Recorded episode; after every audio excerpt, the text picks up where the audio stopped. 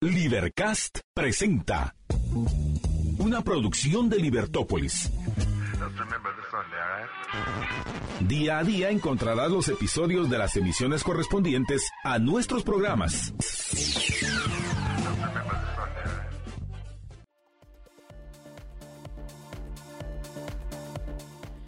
Muy buenas tardes, estimados amigos. Bienvenidos a la emisión del mediodía de Libertópolis. Es para mí, Marta Yolanda Díaz Durán, un gran gusto darles la bienvenida junto a mi amigo Jorge Jacobs. George, buenas tardes. Buenas tardes, Marta Yolanda, y buenas tardes a todos nuestros Liber amigos, Liber héroes y a todos los conciudadanos de Libertópolis. Así es, Jorge. A todos aquellos ciudadanos de la ciudad de los libres que queremos eso, ser libres para decidir sobre nuestra vida y nuestra propiedad lo que nosotros creamos o pensemos que es lo correcto para alcanzar nuestros objetivos, nuestras metas y el propósito moral más alto de todo ser humano que es ser feliz. Así que, apreciables amigos, bienvenidos a este lunes lleno de información, análisis, controversia, porque sí, ¿qué le vamos a hacer?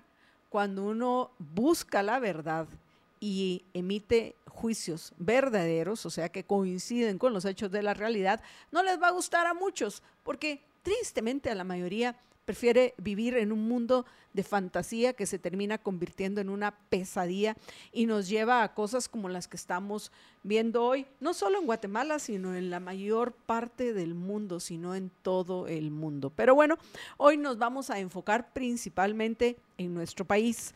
Tenemos para ustedes, por supuesto, nuestra actualización diaria del proceso electoral 2026. El Libervoto 2023, perdón, no 26. Yo, George, ¿por qué no me corregiste? Yo me estaba yendo al 2026. No, en 2023, no ha pasado tantos años todavía, apreciables amigos. Pero hoy tenemos la actualización donde vamos a comentar acerca de los candidatos y lo que se puede perfilar para el próximo Congreso, que, en fin, pienso que ahí sí vamos a generar mucha controversia. Les vamos a presentar también algunos videos y dentro de estos estamos todavía pendientes de que nos confirmen, así que no quiero eh, comentar nada, pero estamos pendientes de una entrevista con eh, las, eh, los trabajadores y, empresarios del mercado. Así es, del mercado. Por lo menos les vamos a compartir el video que nos ha llevado a, nosotros a, intentar contactarlos para que ellos mismos vengan a dar su versión acerca de, lo que sucede cada vez que los grupos de presión deciden violentar el, el derecho a la libre locomoción de todos los habitantes de Guatemala. Pero, en fin, por lo menos el video sí se los vamos a compartir. Hoy, como recuerdan, tenemos nuestro eh, informe quincenal, nuestro análisis quincenal del COVID-19, que lo estamos haciendo coincidir con el semáforo. Entonces, les tenemos principalmente esas notas que vamos a, a entrar en el siguiente segmento, al igual que una nota que a mí me llamó mucho la atención de la Organización Mundial de la Salud, que me parece que, vaya, vaya, ya no tienen excusas para seguir sosteniendo el, el COVID-19 como un, una amenaza de urgencia mundial. Así que eso les vamos a compartir en el siguiente segmento. Luego, a partir de las doce y media, le vamos a dar la bienvenida a nuestro amigo Jean-Pierre Barrascut, el, eh, el CEO de, o el director ejecutivo de Accountax donde vamos a abordar el tema de esta reciente denuncia, entre comillas, que hicieron la SAT y el Ministerio Público, según la cual están develando un complejo caso de defraudación tributaria que incluye a muchos abogados a quienes acusan, entre otras cosas, ¿te imaginas, Jorge, de asesorar a sus clientes de cómo pagar menos impuestos? O sea, vaya un abogado que viene y busca dentro de esa legislación, esa enorme legislación que hay en Guatemala, las formas en las cuales eh, sus, eh, sus eh, clientes paguen lo menos posible de impuestos dentro del contexto de la legalidad, porque por eso es que se basan en leyes. Ahora resulta que, eso va a estar penado por la ley o cuál es la situación. En fin, de eso vamos a, comentar con nuestro amigo Jean-Pierre Barrascut y otras cosas más. También tenemos, por supuesto, para ustedes hoy lunes nuestra, el, segmento de la Libercátedra con el juez eh, eh, Ricardo Rojas, que hoy nos toca el capítulo 6 de la parte 2, la evolución de la inflación y la distorsión deliberada del concepto. De esto vamos, del concepto de inflación, por supuesto.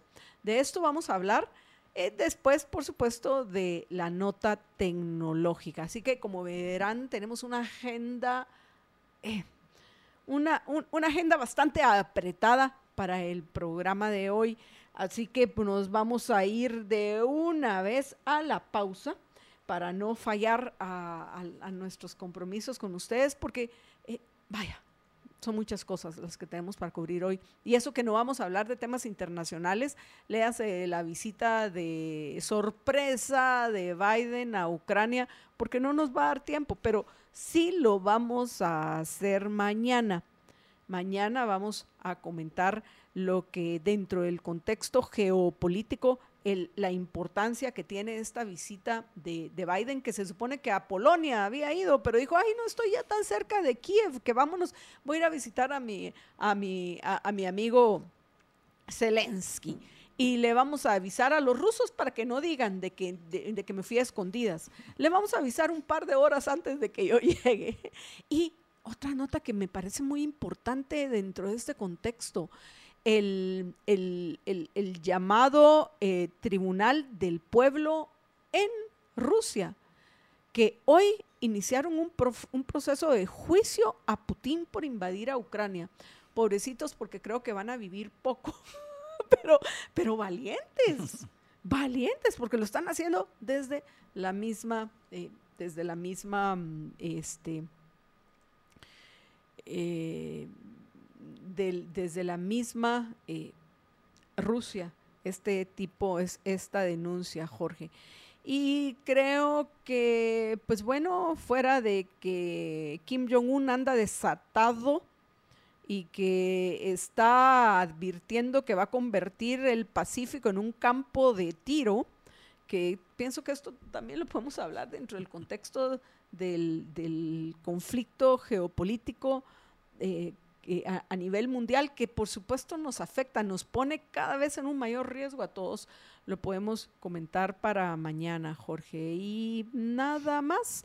A lo mejor de Facebook e Instagram, la buena noticia, no sé si es buena noticia, pero para alguien lo será esta nueva propuesta que tiene eh, Zuckerberg en Meta. Eh, a lo mejor Jorge se anima a dejarla para la nota tecnológica. Y nos vamos a la pausa. Solo antes de eso, una noticia muy, muy importante y es de que son nuestros gelatos de hoy. El mío es un gelato de frutos del bosque. ¿Y el tuyo, Jorge? El mío de menta con chocolate. Menta con chocolate, amigos. Delis, delis, delis, delis. Si usted puede pedir el que se le antoje al 3190 9912, 3190 9912, porque nuestros amigos de Primo de Roma tienen entrega a domicilio todos los días en, el, en la capital y algunos días en Antigua eh, Guatemala. Por cierto que, pues como bien saben los oyentes, nuestros amigos de, de, de, Primo de Roma tienen su tienda ambulante que va a estar en esta ocasión en PriceMart de Miraflores. O sea que en Miraflores van a tener dos opciones o van a PriceMart de Miraflores a comprar su gelato primo de Roma o van a Picoteo de Miraflores.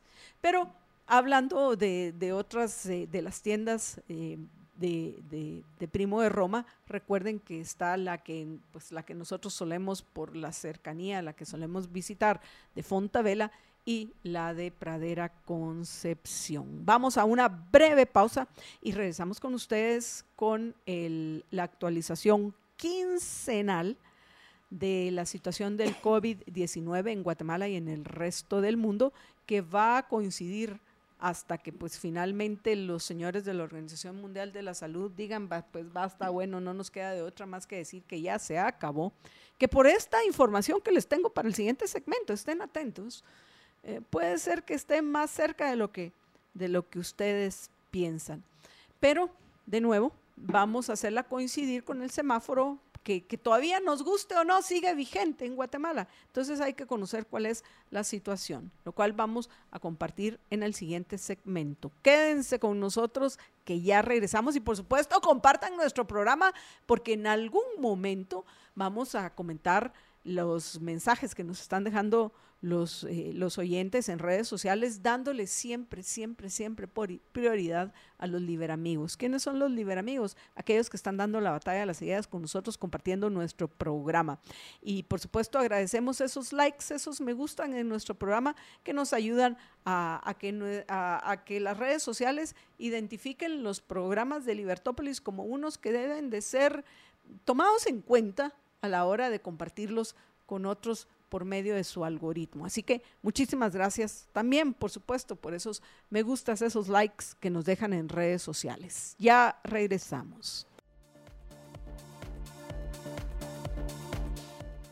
Estamos de regreso en la emisión del mediodía de Libertópolis y sin más apreciables amigos para poder aprovechar el tiempo, vamos con Jorge Jacobs para que nos presente el informe quincenal de la situación del COVID-19 y para de último de este segmento vamos a dejar esta noticia de la Organización Mundial de la Salud que me parece muy importante para pronosticar que mm, cuánto tiempo más van a poder sostener la, la alerta de emergencia a nivel mundial por el COVID-19. Pero primero veamos qué está sucediendo en nuestra Guatemala. George.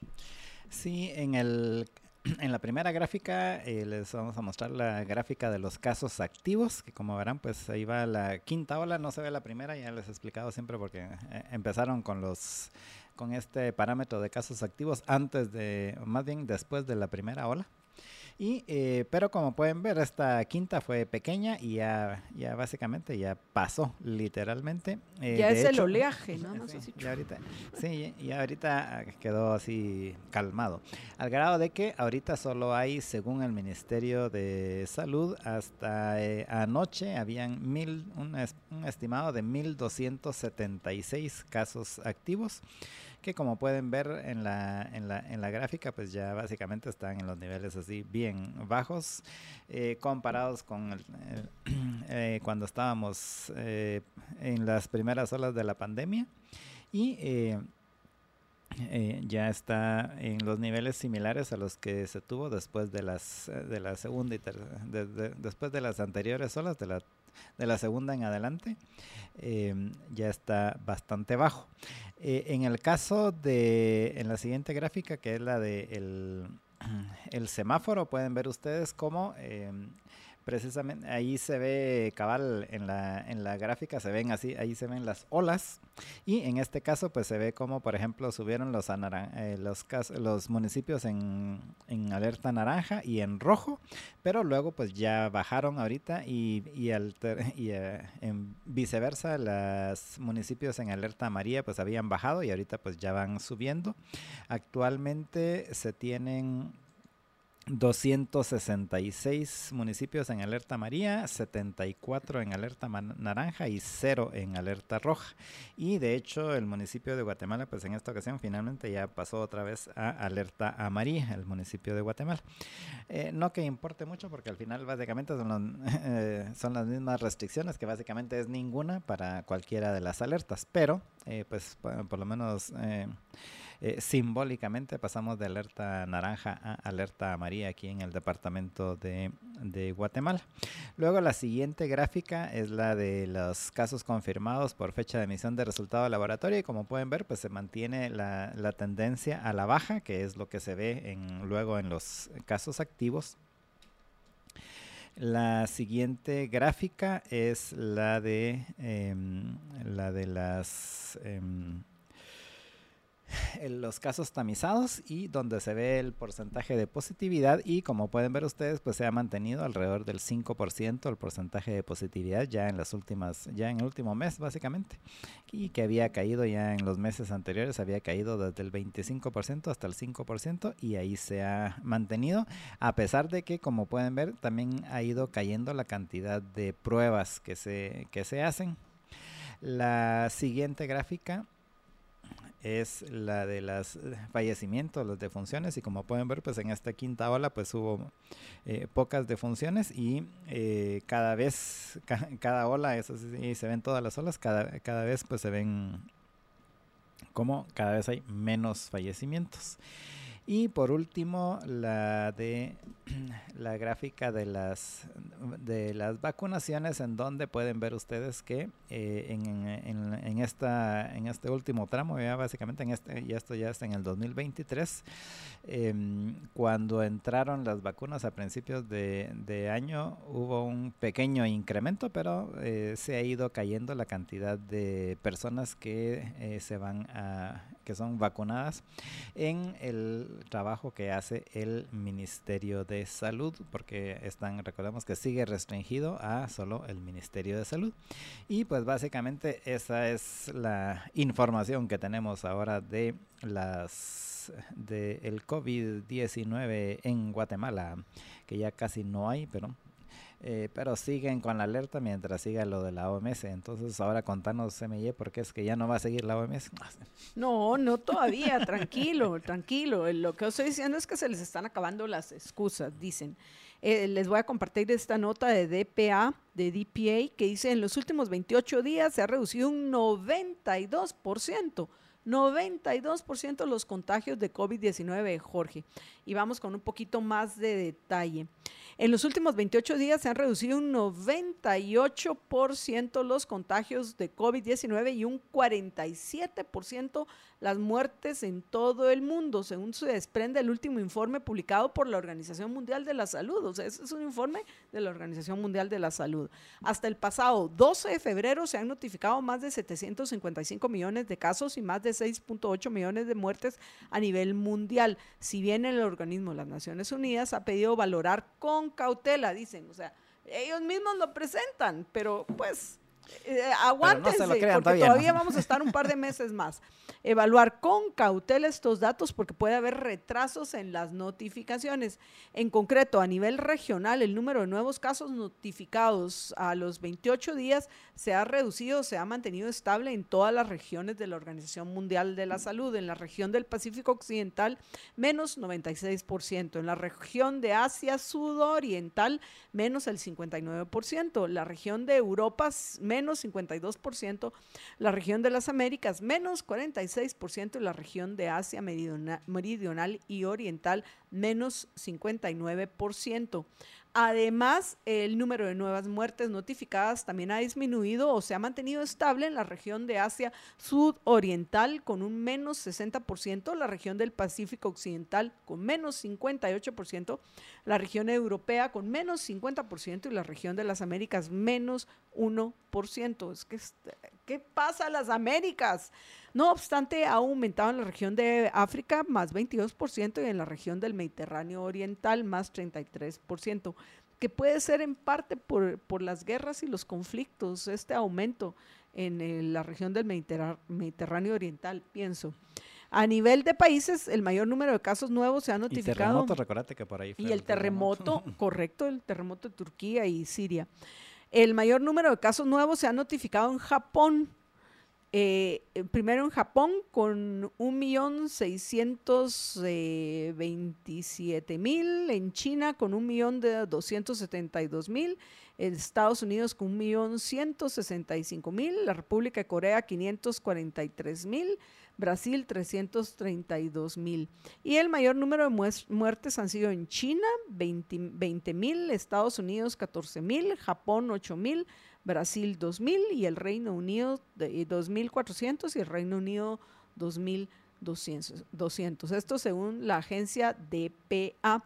Por eso, Jorge, digo que se les está acabando, se les están acabando los argumentos. Lo que sí no se va a acabar, sin duda, es el virus. El virus se vino a quedar.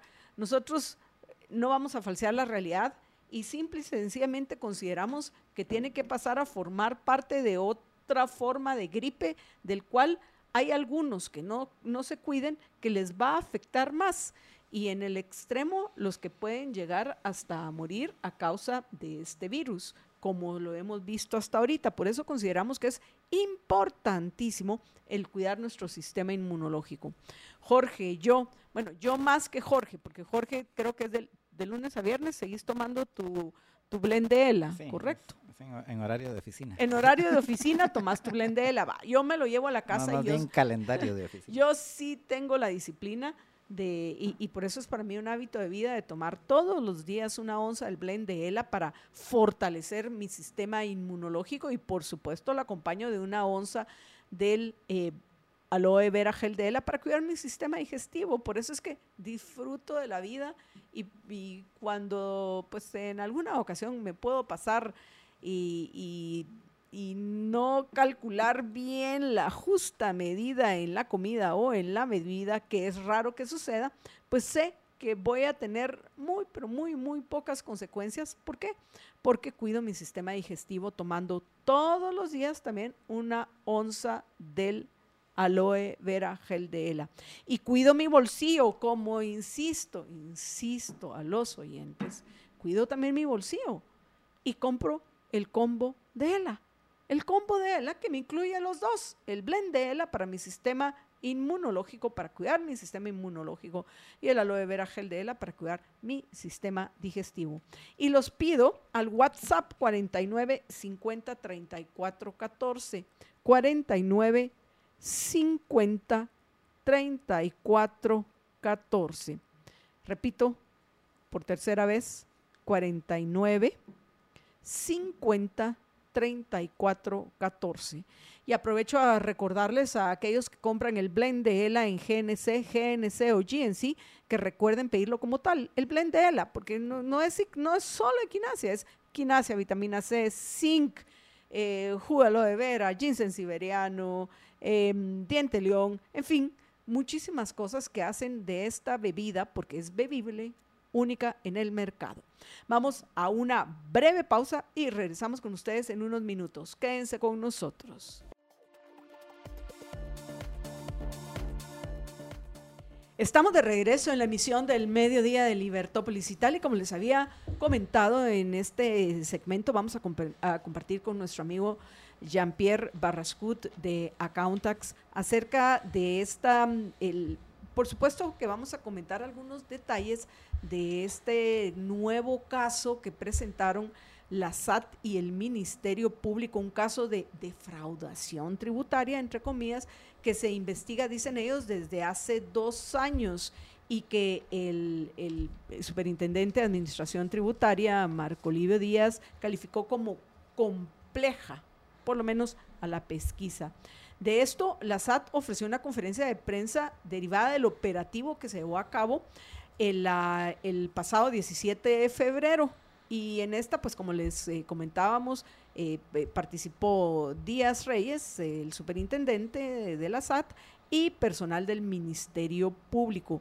El jefe de la SAT explicó que se trata de investigaciones de bufetes de abogados que se dedican a dar asesorías para defraudar al fisco, las cuales han tenido resultados, dice, adversos a la recaudación. ¿Y por qué estoy leyendo esto? Porque estamos interpretando las, eh, el discurso de este señor Díaz, eh, que, lamentablemente no, no tiene nada que ver conmigo. Yo soy Díaz Durán, por favor, que quede claro. Son dos cosas diferentes, ¿no?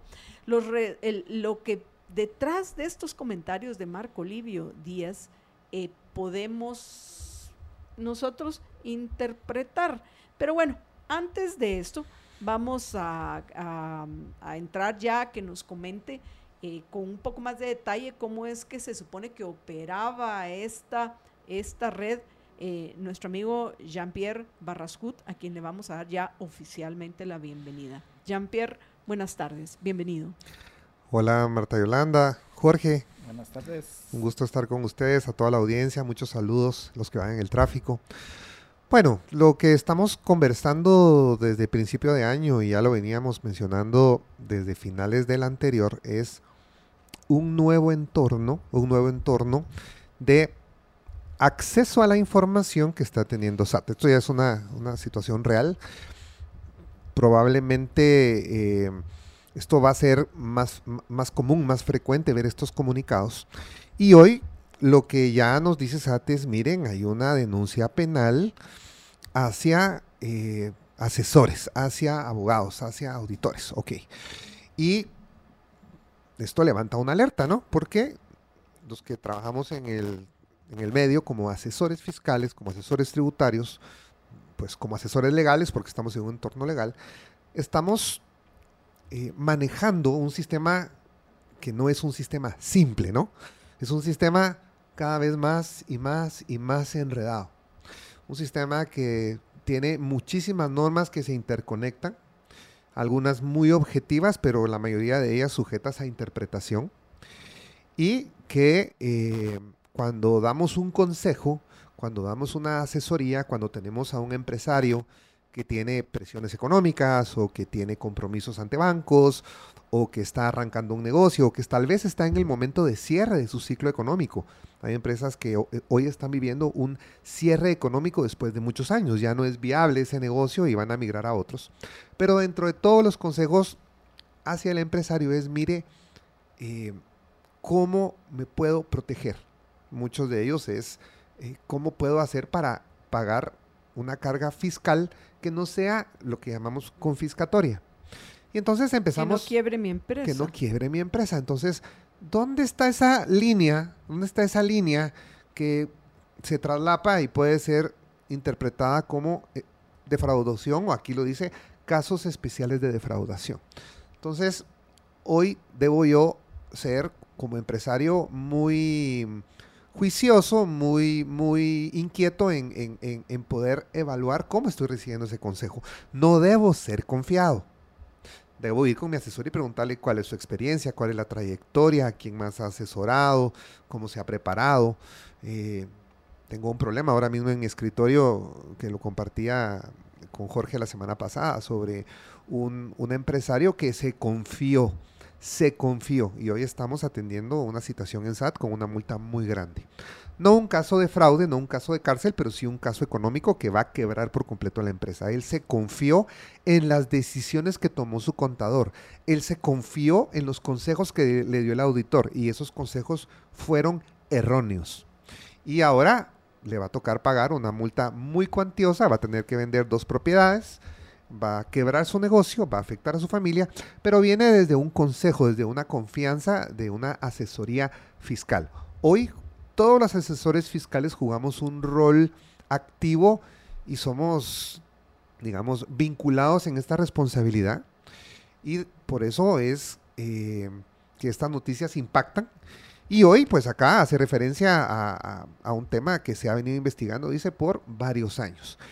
Además, eh, dice acciones realizadas que están tipificadas como defraudación y casos especiales de defraudación tributaria.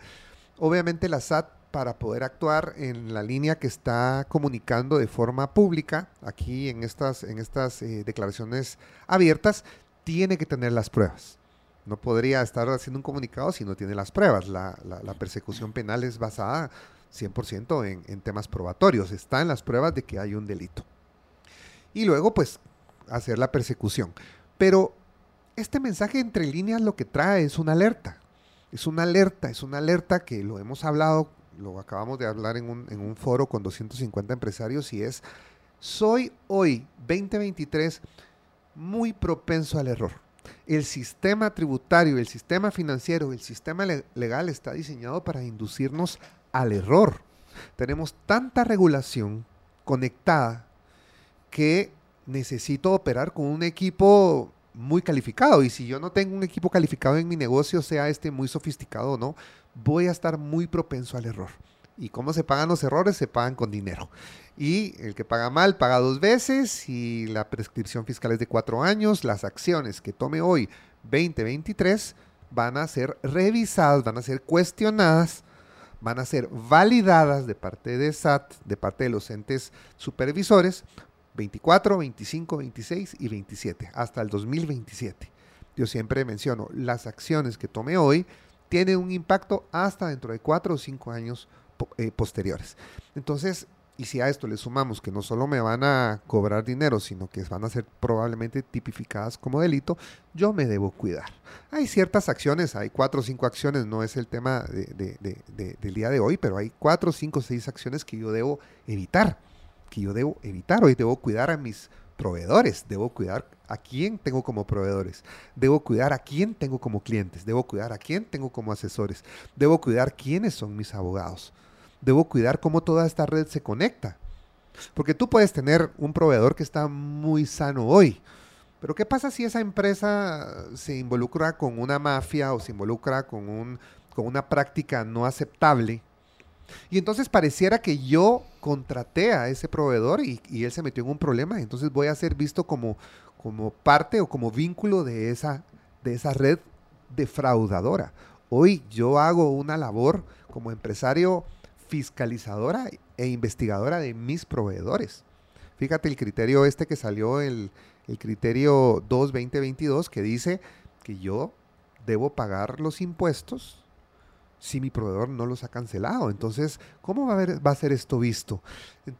Entonces, todos estos mensajes, Marta Yolanda, a la comunidad empresarial de, todo, de todas edades, porque te imaginas el pensamiento hoy de quien nos escucha que tiene 22 años y está en un emprendimiento, o a lo mejor 18 y ya está pensando en un emprendimiento, y no tiene en su formación académica o en su formación eh, como, como empresario ningún, ninguna, ninguna formación en el tema tributario. O sea, nacen los negocios, pero sin conocer cuál es el impacto fiscal que van a tener sus acciones a futuro. Entonces, ese empresario que, que a lo mejor negocios de tecnología, de plataformas, de diseños muy modernos, eh, estaba hace, el viernes recibí una llamada de una compañía de Estados Unidos que viene a, colocarse a Guatemala para formular un servicio que va a ser exportado. Maravilloso, le vamos a dar empleo a 60 ingenieros especializados para darles solución a una necesidad en Estados Unidos.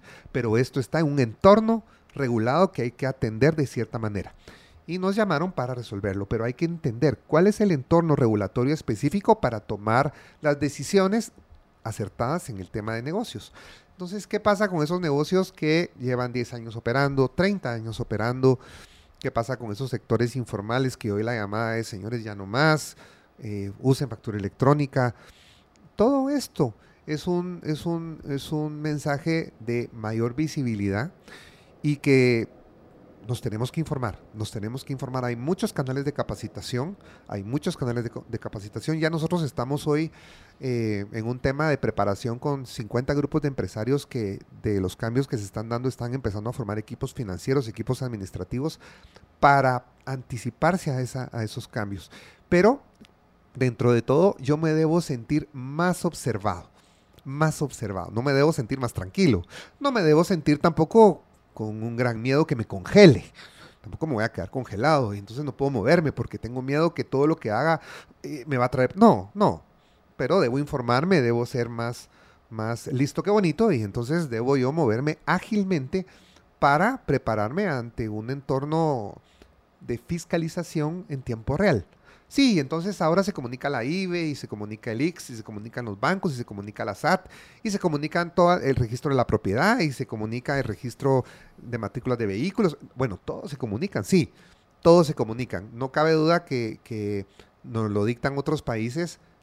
Las administraciones tributarias van a cobrar más fuerza en ser eh, más rápidas y tener mejor tecnología para poder interconectar los comportamientos de los tributarios.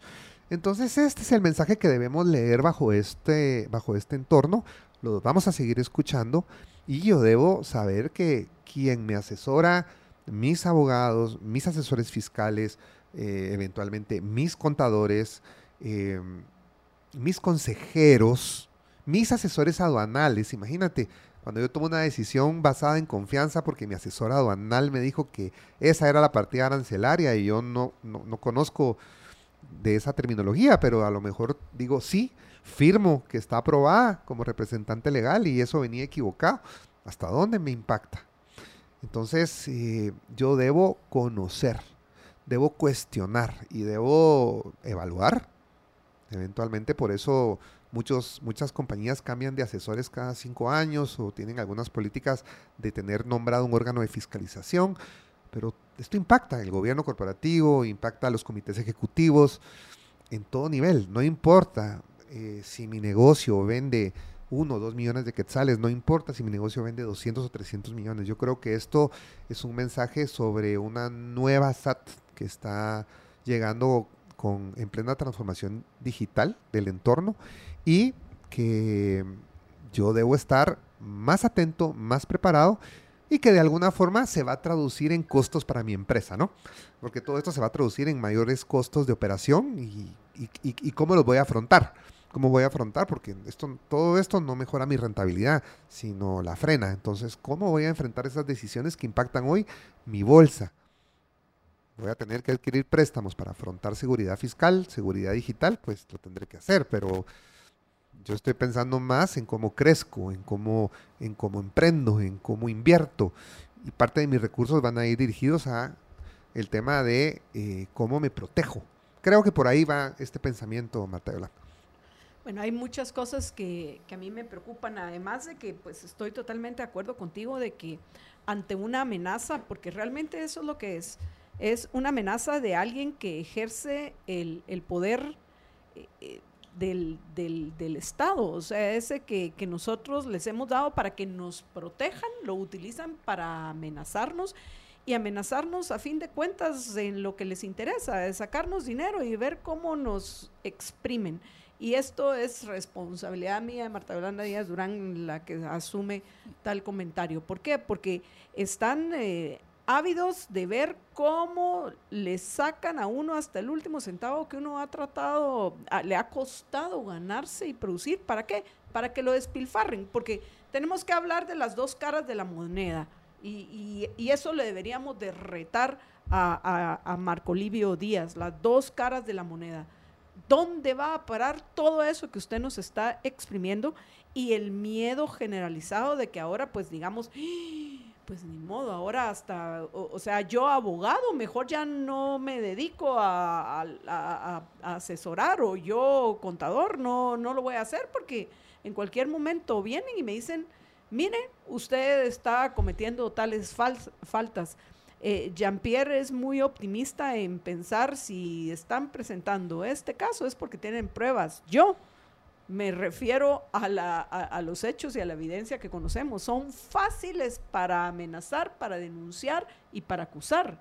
Pero a la hora de que llegan a los juicios, eh, tal vez a los que más preparados llegan son estos donde esperan sacarle dinero a la gente.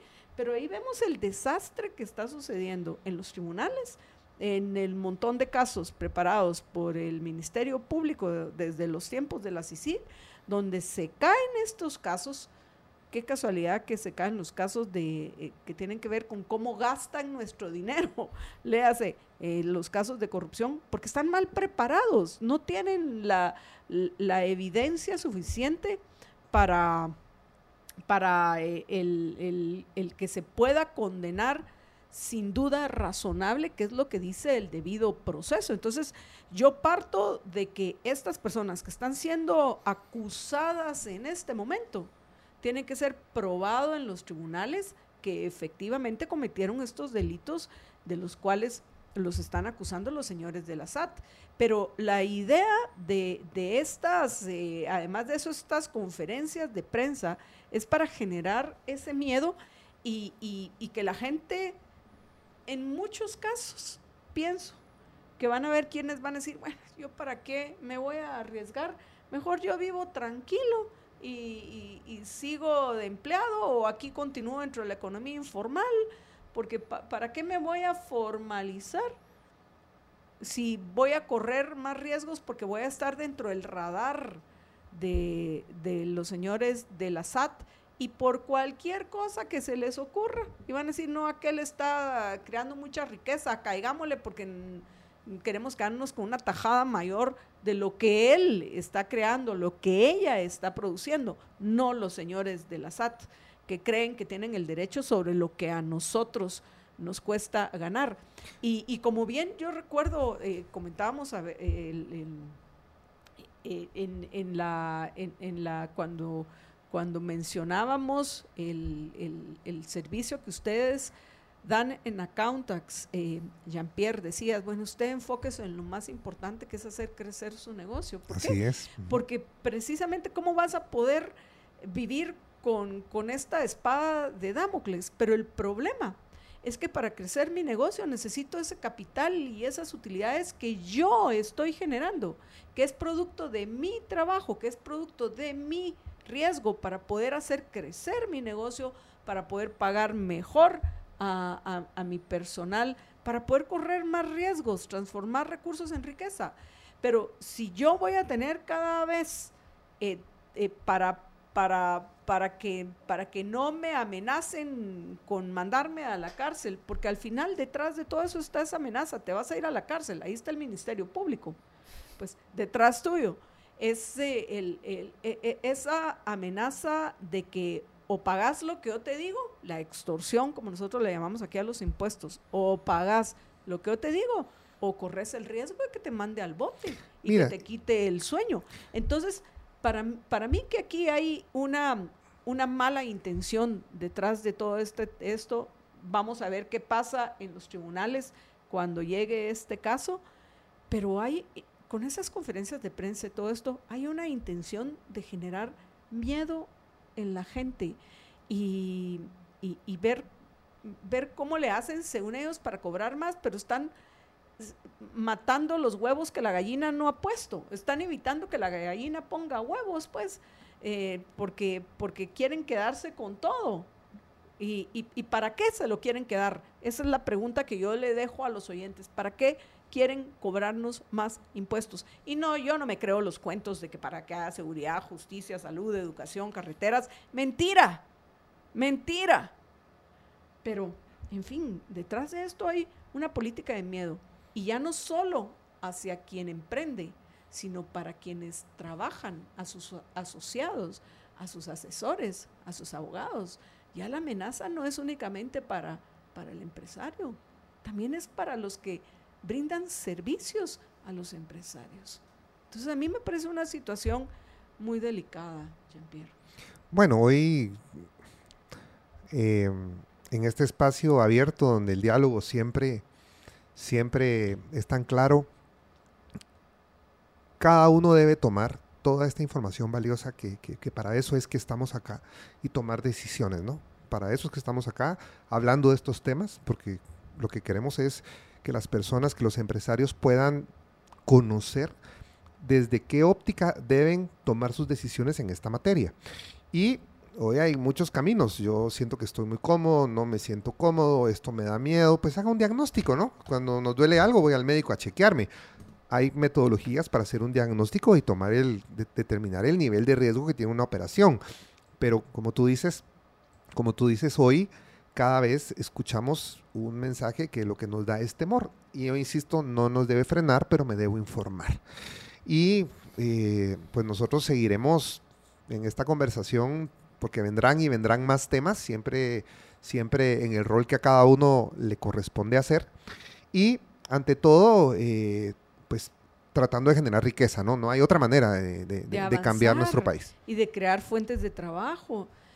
Nosotros que, mira, o sea, yo digo, fines de semana, yo, yo necesito, además de eso, el no estar metida en, en, la, en las noticias y la información, porque, o sea, no, no hay día que no leas una nota acerca de un compatriota nuestro o de otro lugar que muere en, en- en, eh, con- en la búsqueda de tener una mejor calidad de vida. ¿A qué me refiero?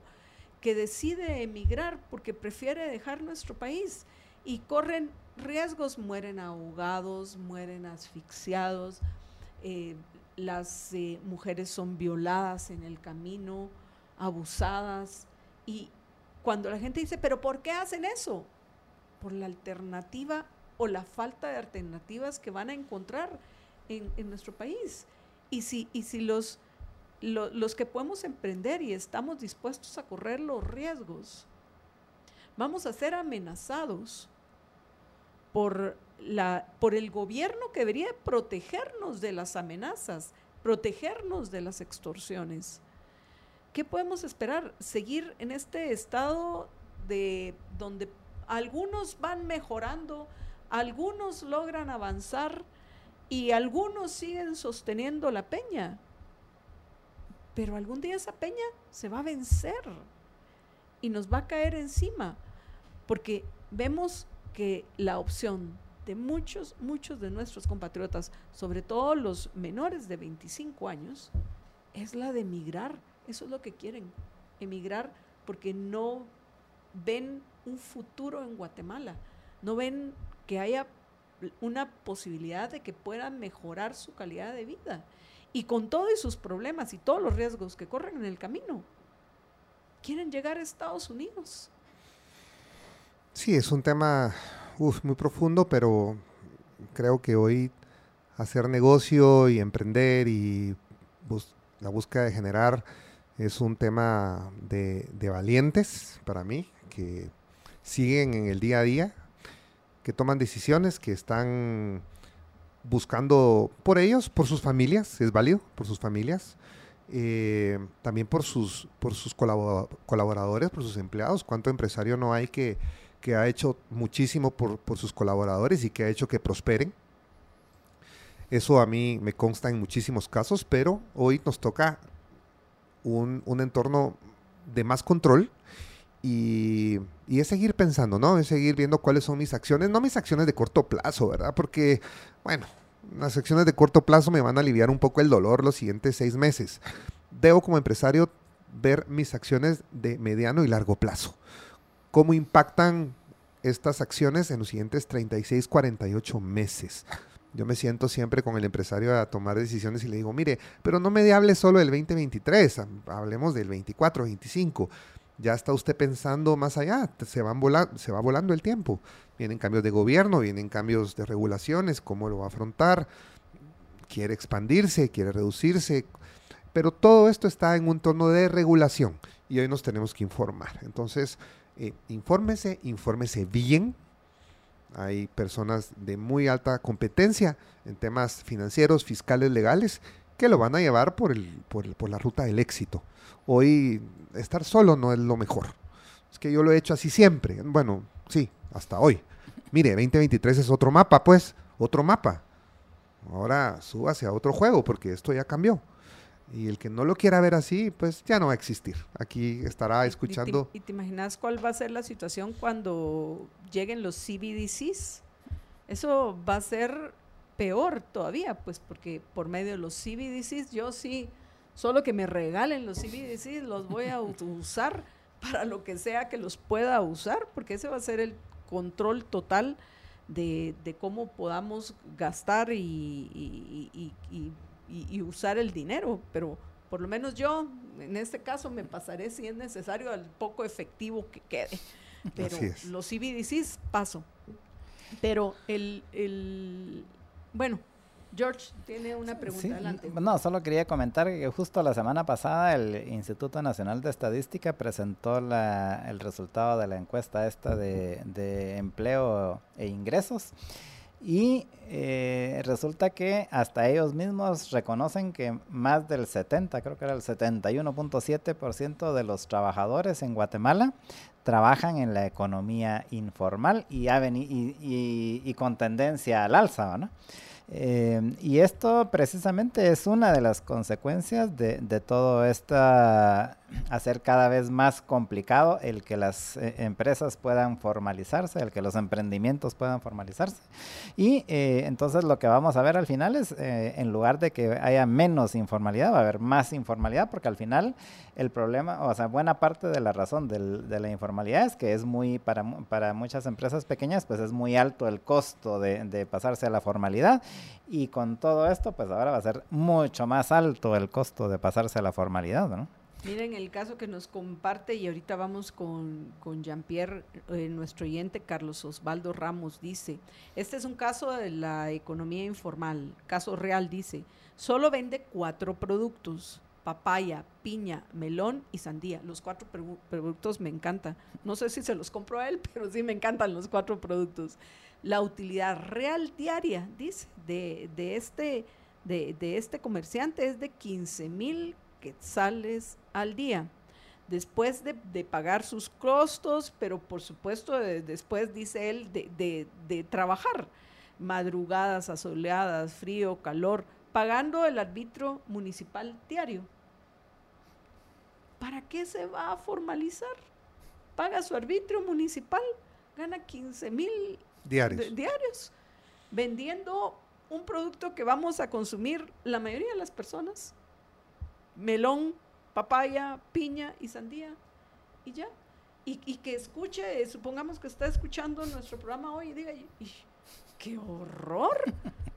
¿Para qué yo me voy a formalizar? Para que, para que se quede este señor Marco Livio Díaz y le di a los eh, que están en el gobierno lo que a mí me está costando ganar, mis madrugadas, mis asoleadas.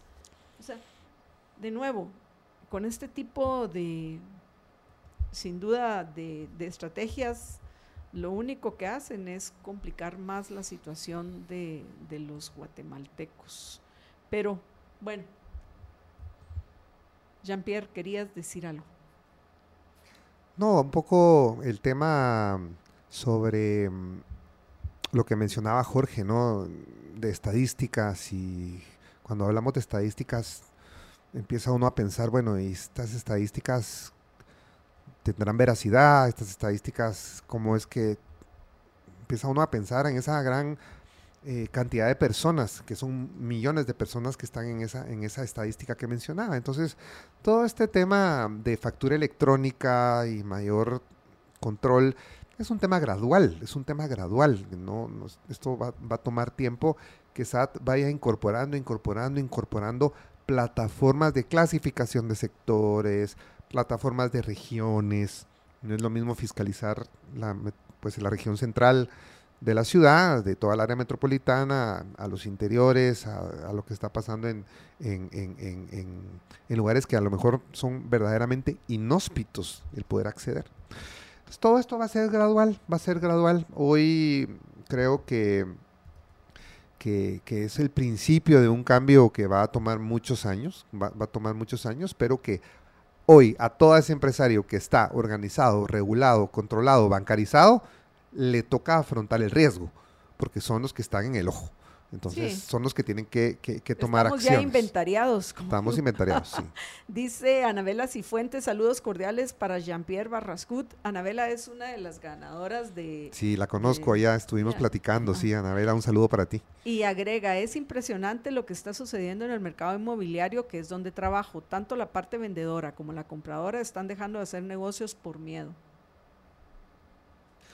Bueno, el, el, mercado inmobiliario de segunda venta, y pues ya hemos hablado de eso, de, los mercados de, propiedades que, que, se están revendiendo, es el UCI, ¿no? Nadie quiere pagar más UCI y eso trae... Ah, bueno, sí. Ese es otro tema de otro programa. El IVA, porque el IVA se supone que solo lo pagas en la primera venta. En la primera, pero aquí hablamos de UCI, que es el 1% del valor, y entonces empieza uno a, a, a, por supuesto que hay un temor, como dice Anabela.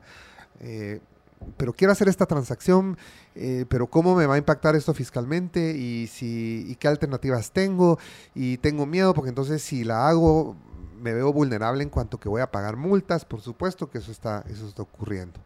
Eh, viene todo un nuevo segmento de, un, producto inmobiliario que se llama Movies, que es un tema que un día lo podemos conversar eh, y podemos invitar acá a mi gerente de proyectos inmobiliarios, Adriana Martínez, que es quien más conoce este tema, y, cómo este mercado viene, que es un mercado de precio limitado.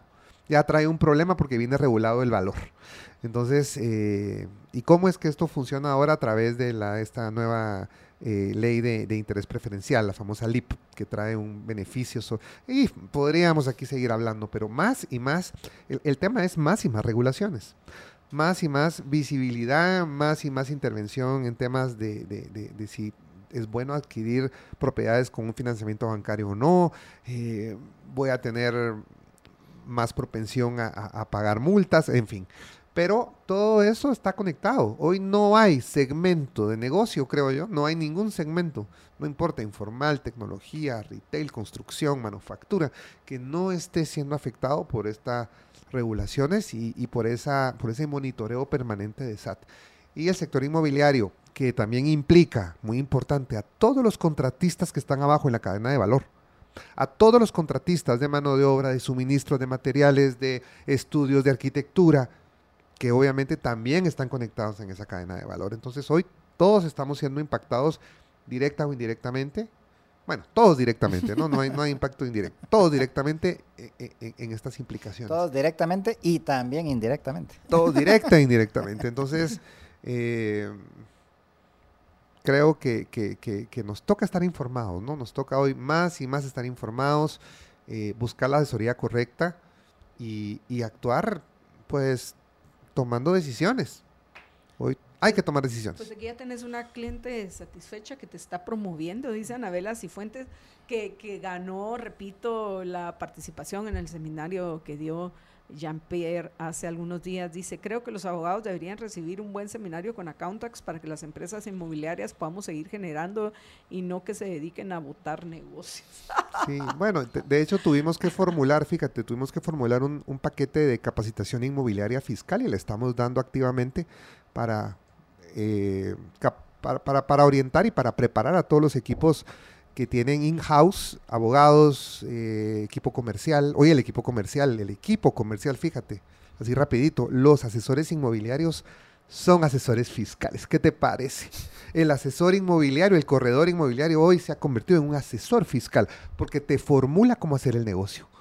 Y yo le digo, detente, detente. O sea, primero veamos cuál es el contexto. El corredor inmobiliario hoy juega un rol trascendente en cómo aconseja llevar a cabo el negocio. Uh, ahí podríamos irnos a, tremendos temas, pero informarse, conocer, eh, y yo no ser precipitado en tomar una decisión porque a mí me contaron y a mí me dijeron esto de a mí, a mí me dijo fulanito eh, trae graves consecuencias. Hoy infórmese con gente seria, con gente profesional que conoce y que pueda comprobar eso, pero, pero es parte de, de- de- del, vuelvo, tomar decisiones correctas. Jean-Pierre, gracias por acompañarnos. Podríamos seguir aquí hablando Seguimos, sí. de, de temas que, que me parecen interesantísimos, pero tenemos que terminar. Te agradezco que hayas estado con nosotros. ¿Algo más que querrás agregar? Pues gracias, ¿no? Siempre un placer acá que me abran sus puertas y gracias a Dios estoy bastante cerca y me pude venir a cabina y, y Eso- siempre... Eso es lo bueno, porque y preferimos que vengan Sí, aquí. yo acá. también. Pero bueno, desearle eh, mucha, mucha tranquilidad a los, a los oyentes, a los empresarios, que sigan tomando decisiones, que trabajemos por nuestra Guatemala y, y que bueno, eh, que el tráfico baje un poco, nada más. Amigos, vamos a una breve pausa, pero eh, regresamos con ustedes en unos minutos. Vamos a ir a la nota tecnológica y después de la nota tecnológica tenemos la actualización del proceso electoral 2023. Recuerden, hashtag Libervoto 2023.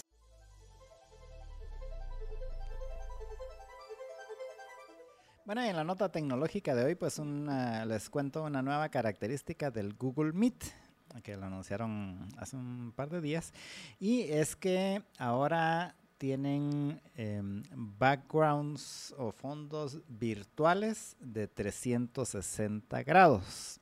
¿Qué quiere decir eso? Básicamente que eh, es, un, es, un, es un fondo que, que es así, obviamente, de que incluye todo el, todo el círculo, los 360 grados, y que entonces cuando uno está en, una, en, una, en un Meet con su celular, entonces eh, el Google Meet agarra el, el, eh, los, el giroscopio del celular y entonces si uno se mueve, el fondo se mueve. Pueden verlo ahí en el GIF que, que estamos eh, pasando, que es el GIF que puso, que puso Google para, para demostrarlo. Entonces, eh, si uno mueve, se mueve en el, mueve el celular, pues entonces el fondo se ajusta. Que, que eso a mí me parece interesante. Lo único es de que hay que ver, hay que ver cómo va a ser en el sentido de, por ejemplo, le van a permitir que uno pueda subir sus fondos para que uno pueda usar, por ejemplo, aquí eh, si usáramos el fondo del estudio para que si uno se mueve, la gente pudiera ver la otra parte del estudio que no se ve en la cámara normal, por ejemplo. Eh, pues eso es algo de lo que va a haber que esperar a que ya esté funcionando en, todos, los, en todos los servicios. Si uno puede subir sus propios, em, sus propios fondos de 360 grados. Por el momento, eh, Google ofrece que ya hay varios en sus varios fondos inmersivos, le llaman ellos, de 360 grados. Y mencionan uno de la playa, que seguramente es el que estamos viendo en el GIF, y otro de un templo. Em, y eh, probablemente pues irán a ir subiendo otros pero a mí se me gustaría que fuera también que uno pudiera subir sus uno pudiera subir sus fondos para que uno pueda por ejemplo si está qué sé yo en el, en el jardín de su casa o en el estudio de su casa que si uno eh, se mueve pues que se, que se mueva al unísono el fondo que es básicamente la idea de, de este o sea esto es básicamente para darle la idea a la gente de que realmente es un fondo virtual. Digo, que realmente es un fondo de adeveras, aunque realmente no lo sea.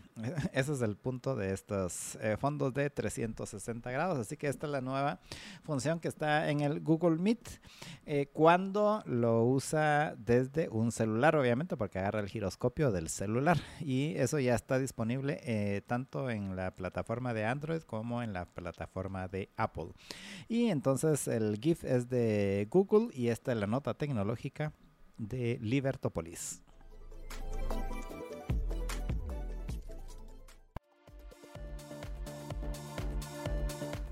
Estamos de regreso en la emisión del Mediodía de Libertópolis. Le agradecemos a todos los oyentes que están compartiendo con nosotros, los que nos están saludando, compartiendo nuestro programa.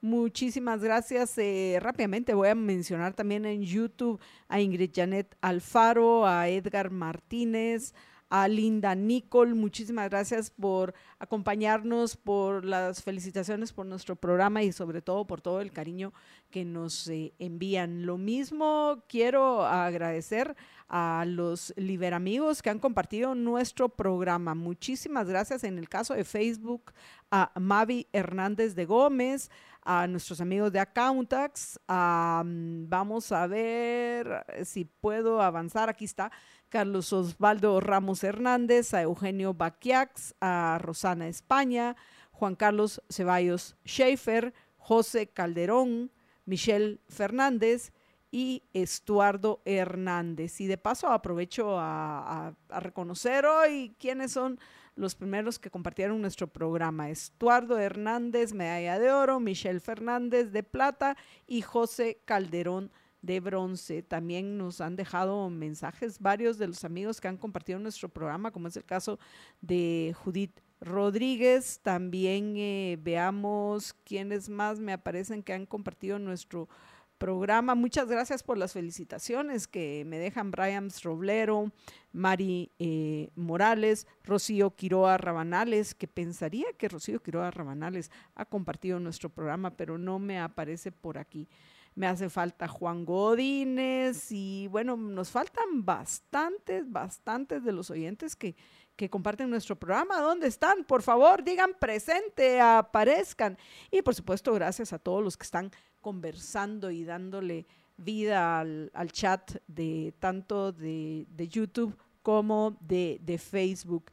Y en Twitter, recuerden que para que los pueda mencionar, aquellos que están compartiendo nuestro programa, nos tienen que etiquetar a Jorge y a mí también para que podamos ver no solo a arroba Libertópolis, sino también a arroba MYDDA o arroba JJ eh, Y, pues bueno, después de esto vamos a ir ya a, nuestra, a nuestra actualización a nuestra actualización del hashtag Libervoto 2023.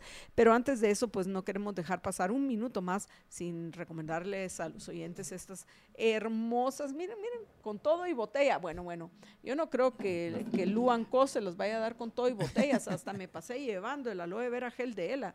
Miren, pero miren esta belleza. Este es el tipo de, de producto que hacen nuestros amigos de Luan Co y a mí las Liberty Shirts. promovamos la Liberty Shirt, George, porque creo que eh, eh, eh, es además de eso interesante a lo mejor hacemos una recaudación de fondos. ¿Quiénes quieren su Liber T-shirt de Lu Co? ¿Por qué? Porque Lu Co, si buscas dar mayor realce a tu marca y hacer crecer tu mercado, qué mejor que hacerlo en Lu Co, estudio de diseño gráfico e impresión digital que nos brinda soluciones, vean, brillantes, creativas y eficaces. En Luanco nos dan desde asesoría de imagen corporativa, diseño gráfico, impresión digital de folletos, afiches, tarjetas de presentación, cajas, etiquetas, menús e impresiones para el punto de venta. Y también podemos obtener detalles personalizados como esta, que Jorge yo creo que se ha quedado fascinado con la Liberty Shirt porque ya no les enseñó nada más para actividades, artículos promocionales, impresión textil y sublimación. Miren la Libertaza, que por cierto, eh, recuerden que los miembros de la liga, los liberhéroes, Jorge, ahorita les debemos a los que ya estaban suscritos con anterioridad, pero ¿tú crees que sea posible que, tengamos eh, una próxima promoción para, para los que se unan a la Liga de los Liberhéroes y, que les pidamos a nuestros amigos de Luanco que nos hagan más libertazas. Pero bueno, rápido, ¿dónde los pueden localizar? En el WhatsApp 35 66 80 62, 35 66 80 62, o también los pueden visitar en el Boulevard Los Próceres 10-50, zona 10, Plaza La Vía, local 212, segundo piso. A ver, repito, Boulevard Los Próceres 10-50, zona 10, Plaza La Vía, local 212 en el segundo piso. Y búscalos en redes sociales como Lu y Comp. Lu y Comp y atrévanse a vivir una experiencia disruptiva con su marca, como lo hemos hecho nosotros en Libertópolis. Ahora sí, apreciables amigos, vamos a pasar rápidamente a nuestra actualización, que por cierto, hoy viene una nota que me parece interesante, Jorge, que deberíamos de, de comentar con más fondo, más detalle acerca de los comités cívicos que han perdido fuerza política y cada vez son menos. Yo pienso que este es un tema que podemos abordar a fondo mañana en, la emisión del mediodía de, de, Libertópolis. Esta que es una de las, la primera página hoy de, diario Prensa Libre, porque los comités cívicos deberían de jugar un papel importante precisamente porque están más cerca de los ciudadanos para, para llevar e, e, ese, ese justo reclamo, entre otras cosas, porque haya seguridad y justicia. Y lo, lo que sí brilla por su ausencia. Y en lo que respecta a las notas, tenemos varias. Jorge les va a comentar con un poco más de detalle la entrevista que, que dio a Univisión Yamatei, donde pues dijo que llama, por lo menos se está volviendo elegante, ya no dice mentiras, se dice, llama falacias a los señalamientos en su contra durante esta entrevista, que Jorge se las va a comentar con un poco más de detalle.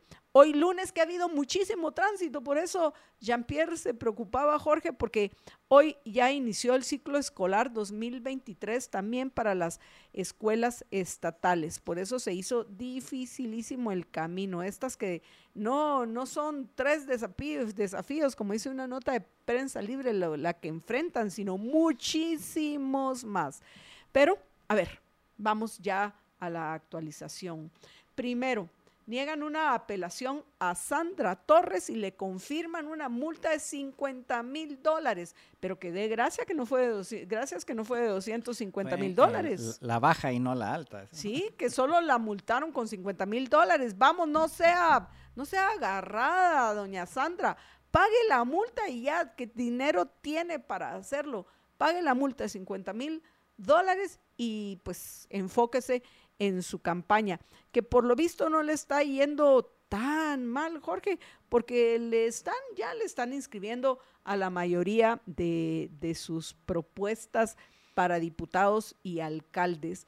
Antonio Coro, uno de ellos que recordarán los oyentes, fue inscrito por el registro de ciudadanos del Tribunal Supremo Electoral como candidato a la municipalidad de Guatemala con, el, con la UNE. Y, y la mayoría de los diputados del Estado Nacional eh, propuestos por la UNE de Sandra Torres también ya fueron registrados. Entonces pienso que para aquellos que, que están viendo cuesta arriba sus candidaturas y otras cosas, porque ni siquiera han sido inscritos, como es el caso de Roberto Arzu, pues no le ha ido tan mal. De nuevo, en la multa le fue bien, solo 50 mil dólares, cuando nosotros lo que estamos proponiendo, como bien saben los oyentes, es que se apliquen los 250 mil dólares. Entonces, pues bueno, en lo que respecta en esta parte de la actualización, ya confirmado tono coro como, como eh, la competencia, yo diría que sería una de las competencias más importantes para el actual el alcalde eh, Ricardo Quiñones. También otros que ya fueron escritos fueron el, binomio del partido Semilla, que recordarán los oyentes que les, les comentamos que eh, este partido escogió como candidato presidencial a César Bernardo Arevalo, hoy diputado del Congreso de la República, y Karin Larisa Herrera Aguilar, que como ellos van a ser los, los que van a pelear por eh, la presidencia y la vicepresidencia por parte del partido Semilla. De ahí el, también ya para lo que es el Congreso inscribieron a Álvaro Arzú Escobar y ya va por su tercer periodo en el Congreso con la alianza eh, que hizo con, con, el partido Valor de Suri Ríos, el partido Valor que apenas de vergüenza les debería de dar algunos de sus candidatos a la de, de, sus candidatos a alcalde Jorge, porque resulta que el, vamos a ver, aquí está, un candidato alcalde de valor ya fue detenido, hasta preso se lo llevaron, el candidato alcalde de Santa María Ixtahuatán, no, Ixhuatán, Ixhuatán, es como se dice.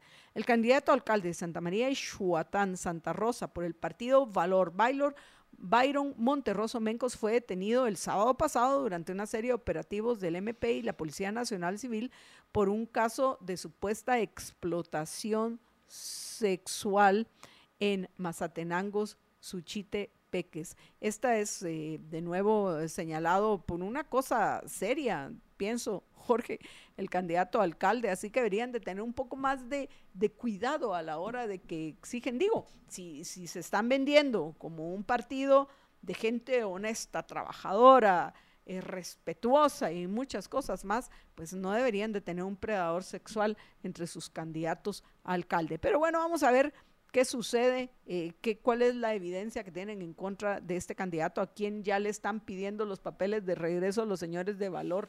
O sea, no mira, mano, por favor, eh, let's go, let's go.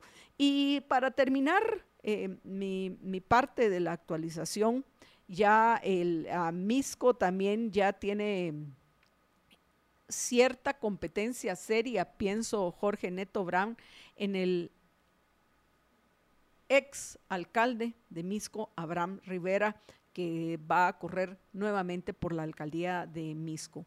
Y entre otras fueron proclamados, que todavía no inscritos, eh, Maciel Carrillo y eh, Carlos Egenberger, entre otros, recordarán los eh, candidatos proclamados por el PAN para el, para el para la, ¿cómo se llama? Para el Congreso y Aníbal Rojas para la alcaldía de la capital. En fin, esta es la, la, grandes rasgos lo, lo, que tenemos para compartir con ustedes hoy en lo que respecta a la actualización de, del proceso electoral 2023. Ahora vamos con, los comentarios que ha hecho el presidente Alejandro Yamatei, que por cierto incluye una, un reclamo al, al Reino Unido, a los ingleses, que no se metan, por favor, no se atrevan a meterse en nuestras elecciones, que en un principio diría yo es, pues al fin y al cabo es un llamado correcto, pero a todas estas, ¿por qué anda reclamando Alejandro Yamatei, George?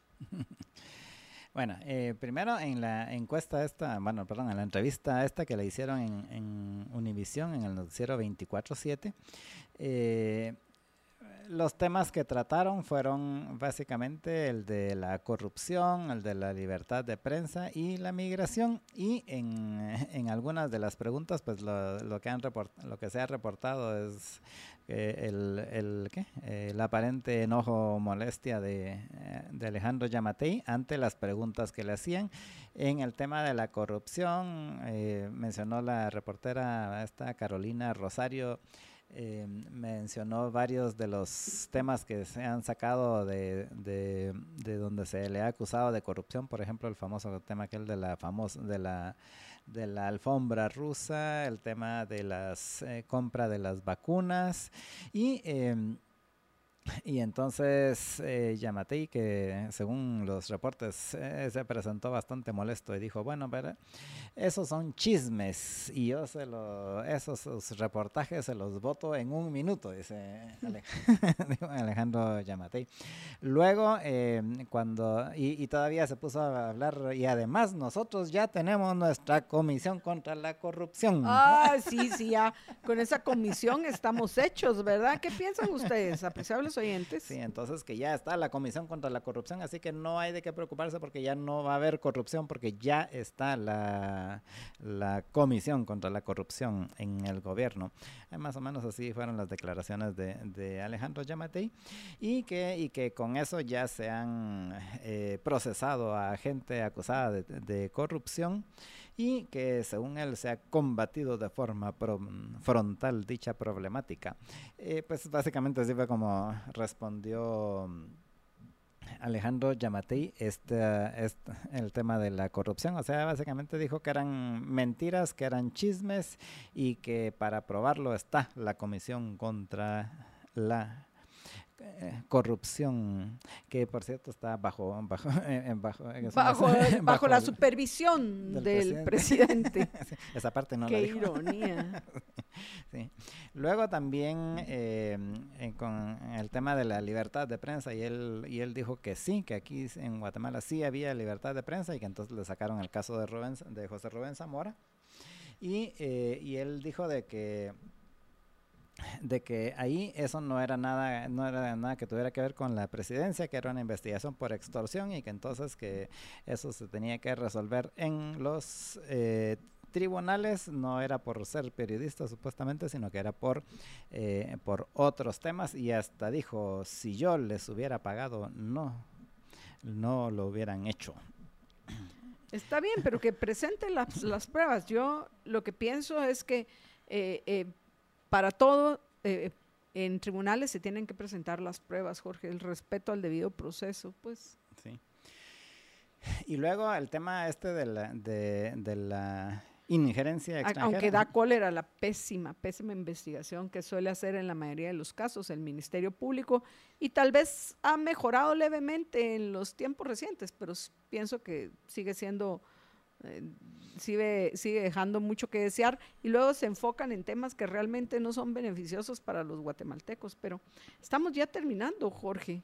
Sí, ah, el, solo eh, un tema con lo de la libertad de prensa. Dice que en, dijo Yamate que en Guatemala sí hay libertad de prensa. Aquí cualquiera puede decir lo que quiera, hasta mentiras.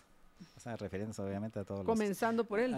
sí, refiriéndose supuestamente a todos los chismes, los supuestos chismes de su corrupción. Y eh, con relación a, al tema de la, de la um, injerencia, eh, lo que sucedió fue que la semana pasada, no me recuerdo si fue el viernes o el sábado, el, eh, el canciller envió una nota a el, al embajador de la, del Reino Unido. Se recordarán que hace un par de semanas el rey eh, circuló que el embajador del Reino Unido, Nick Whittingham, había hecho una invitación a los magistrados del Tribunal Supremo Electoral para que fueran a una reunión en su casa, en su casa eh, que, es que está programada para mañana supuestamente. Para que fueran a una reunión en su casa en donde iban a estar em, otros embajadores y para que les comentaran cómo era cómo estaba el proceso y todo. Y entonces ha habido bastante ha habido ha habido varios grupos que han hecho bastante oposición a esa reunión titándolo de, de injerencia de, de diplomáticos que, que, se están metiendo en la política local. Y el no me recuerdo si fue el viernes el sábado, el, la Cancillería envió una carta, o sea, el, canciller envió una carta al embajador Whittingham indicándole precisamente de que, de que ese tipo de acciones va en contra de la en contra de los tratados internacionales y, eh, y que entonces que se abstuvieran de, de, interferir en la política en la política de, de Guatemala eh, que al final no sé si eso implica que ya no van a hacer la reunión de mañana o si se va a hacer. Eh, han estado incluso convocando para una manifestación ahí en, en, frente de la casa del embajador para mañana, que supuestamente, repito, mañana en la mañana estaba programada esa reunión, así que veremos qué sucede mañana. Y lo que va a suceder en estos momentos en Libertópolis es que nos vamos a despedir, por supuesto, después de estos dos importantes anuncios que tienen para ustedes. Jorge, adelante, George. Así es, uno es recordarles de que ya es este jueves, el jueves 23, el que vamos La a tener. La cita que tienen con MD. A ver dónde están todos los fans de MD. Tienen sí. cita para hablar de amor, para hablar de amor con MD. A ver, ¿dónde están los fans? Sí, es un conversatorio que va a hacer María Dolores, que se va a llamar Amor de cortar las venas o virtuoso. Y este es un conversatorio que está abierto para todos los miembros Plus y VIP de la Liga de los Liberhéroes y es eh, si, eh, quien no es miembro de la Liga de los Liberhéroes, pero quiere participar en este conversatorio, pues solo tiene que hacerse miembro de la, de la, de la Liga, puede ser solo por este mes. Y eh, para ello puede ir al sitio libertopolis.com, ahí hay, una, hay un banner que dice Únete a la Liga de los Liberhéroes, le da clic ahí, eso lo lleva a un sitio que se llama Patreon y allí usted se puede suscribir al, al eh, a la Liga de los Liberhéroes y participar en este conversatorio con María Dolores, repito que es este jueves a las 7 de la noche, así que no se lo pierda. Y solo un recordatorio a todos nuestros amigos que les estamos haciendo un, un llamado para que apoyen a la población de, de, de a la población a los afectada turcos, así como nosotros el, también hemos pasado por situaciones sí, similares. Sí, por el terremoto de Turquía y eh, lo puede hacer a través de donaciones a la cuenta del, de asistencia de la embajada de Turquía. Lo hemos estado pasando en un sentido el, la, los datos de la cuenta y en los cortes, pero es la cuenta es de en el Banco Industrial de asistencia de la embajada de Turquía y la cuenta es una cuenta monetaria en quetzales número 158-022-897-9. Para más señas, mejor vea nuestra transmisión, ahí aparece un sentido donde está la, el número de cuenta para que usted pueda hacer sus donativos para apoyar a la población damnificada del terremoto en Turquía. Y bueno, apreciables amigos, nos despedimos Jorge y yo, pero recuerden que los espero a las 5 de la tarde en la emisión vespertina de Libertópolis, donde vamos a presentarles la segunda parte del análisis del, este esta intención de crear el Superministerio de Planificación. Los esperamos a las 5 de la tarde con Luis Pedro Álvarez, pero por ahorita nos despedimos eh, recordándoles que una sola vida tienen. Sean felices, muy, pero muy Capítulo sexto. La evolución de la noción de inflación a lo largo del tiempo y la distorsión de su concepto. Eh, vimos que a lo largo de la historia la moneda ha evolucionado desde ser ciertos bienes de aceptación general hasta, el hasta la moneda estatal de curso legal y forzoso.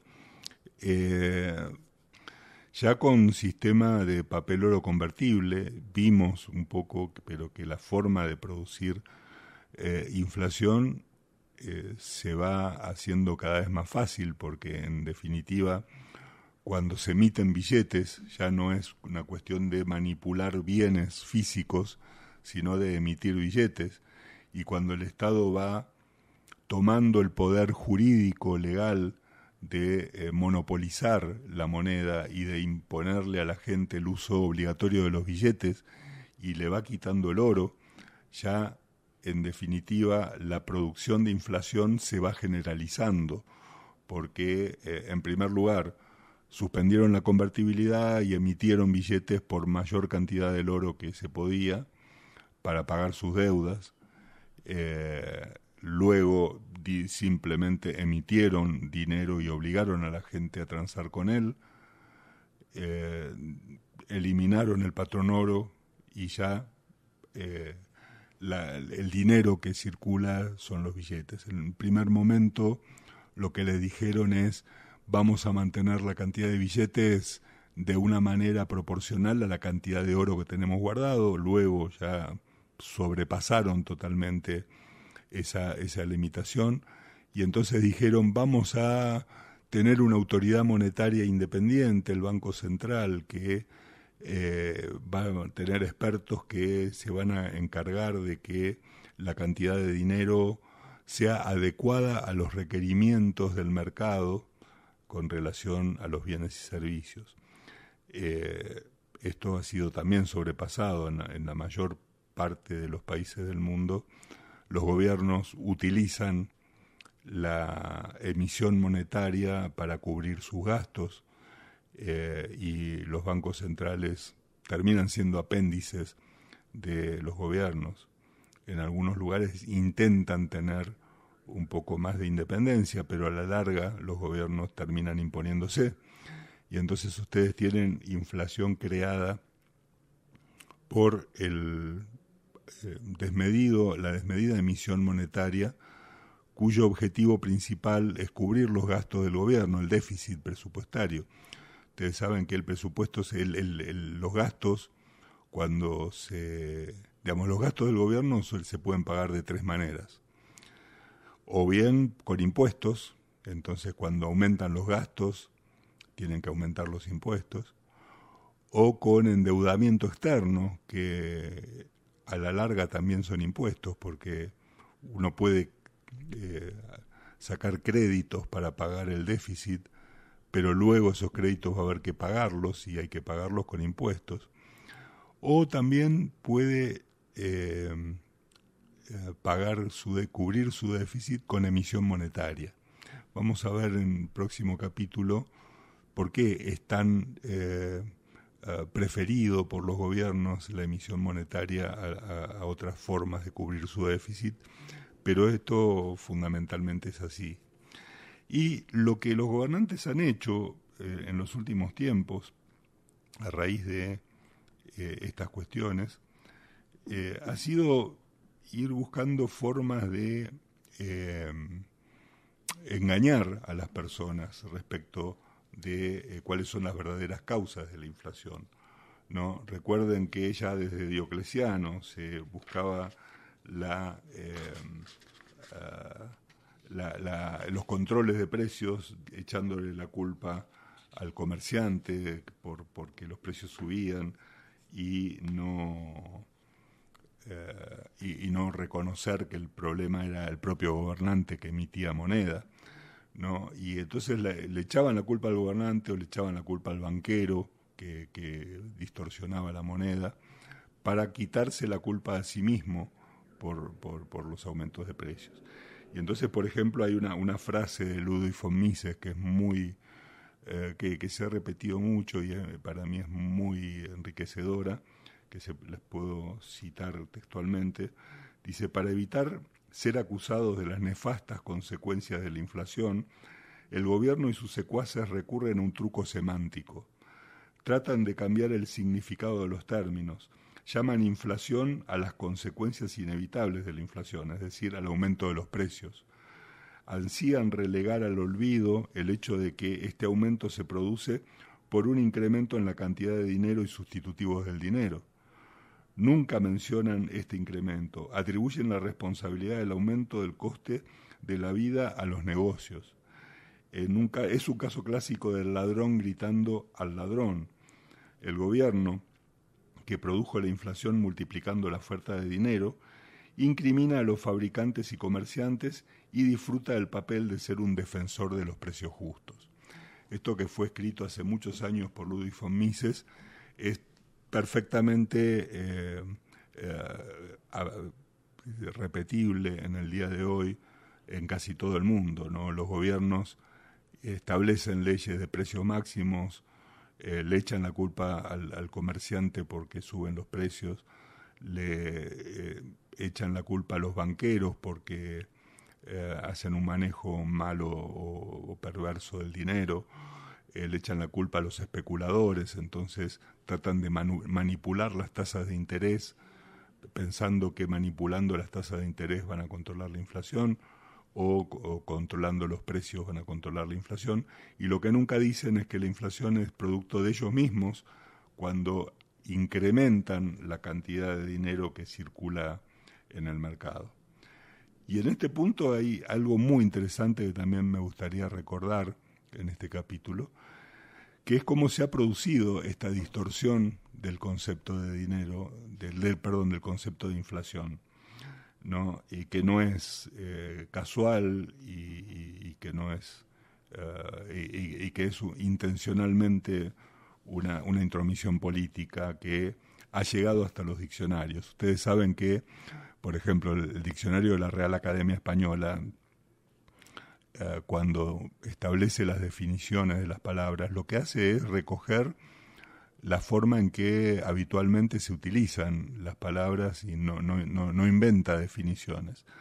Pero cuando recoge esto y lo plasma dentro de su diccionario, automáticamente genera un efecto de que la gente identifica al concepto de, esa palabra con lo que la Real Academia Española dice y entonces hay una lucha por eh, eh, generalizar definiciones para que la Real Academia las eh, luego las tome, ¿no? Y eso ocurre con la palabra inflación. Si, uno busca ediciones previas del diccionario de la Real Academia, previas a la suspensión de la convertibilidad, ¿no? Es decir, antes de que apareciera ya definitivamente la moneda de curso legal y forzoso, el dinero fiat.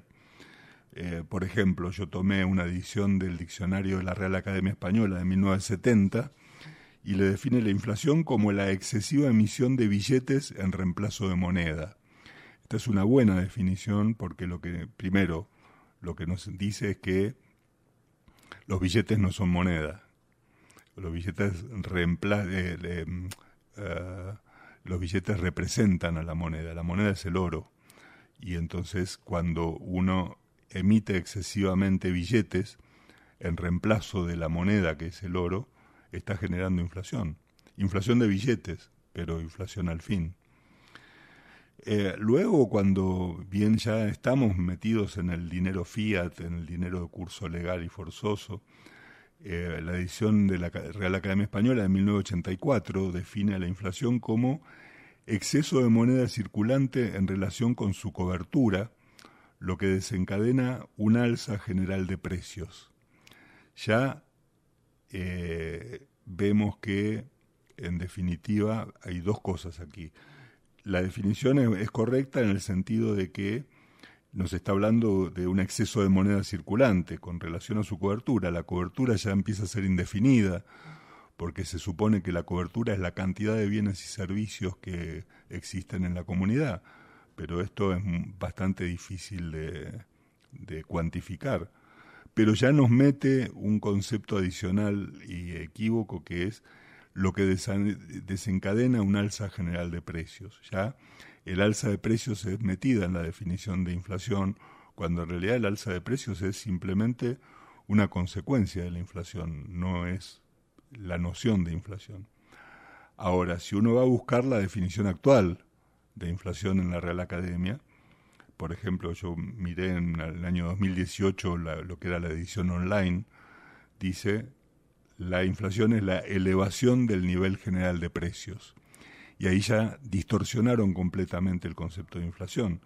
Ya la inflación dejó de ser la emisión de moneda, el, incremento de moneda, que lo que se infla es la cantidad de moneda, para decirnos que la inflación es el incremento del nivel general de precios. Lo que se infla son los precios.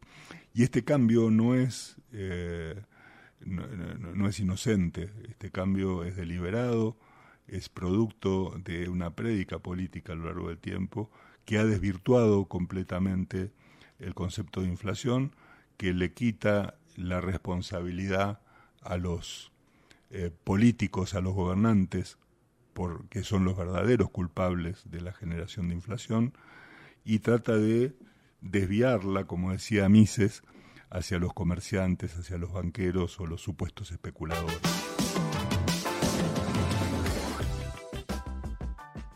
Libercast presentó una producción de Libertópolis.